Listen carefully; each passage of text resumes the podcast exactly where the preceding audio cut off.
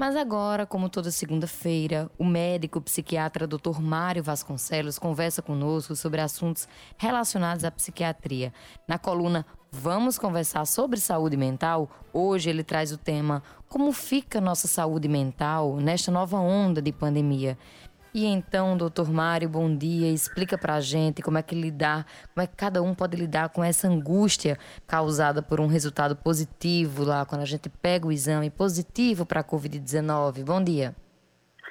Bom dia, Raio. Bom dia a todos os ouvintes da rádio. É, a gente está passando pela terceira, quarta onda de pandemia, né?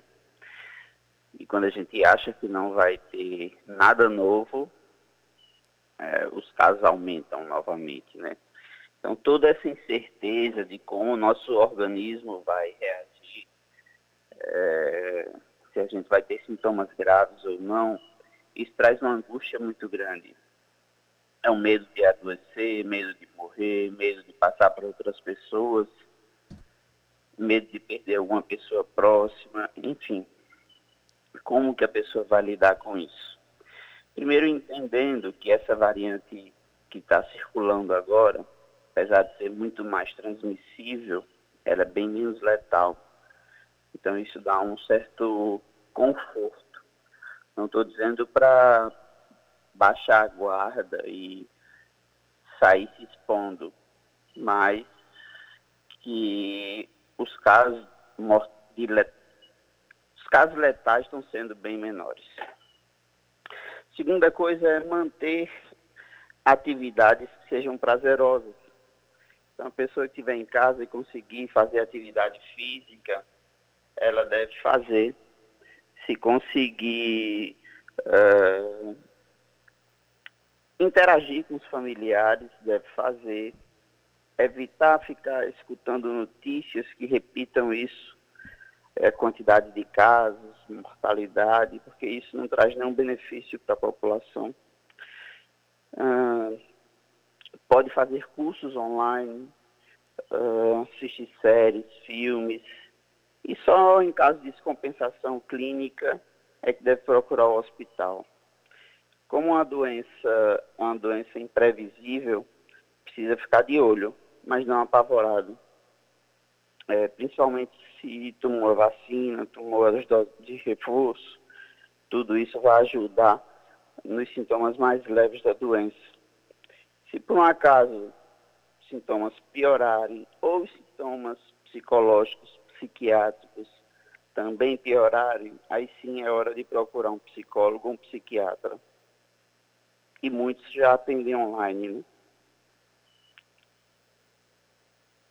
Pois é, doutor Mário, como a gente citava aqui agora há pouco no jornal, o aumento de números de contaminados né, por Covid-19 trouxe de volta uma realidade que a gente já estava aprendendo a se distanciar, que era muita gente ao nosso redor positivado. Acredito que aconteceu comigo, com Maurício Alves, que está aqui comigo na técnica, e com diversos ouvintes que estão ouvindo agora a Rádio Tabajara.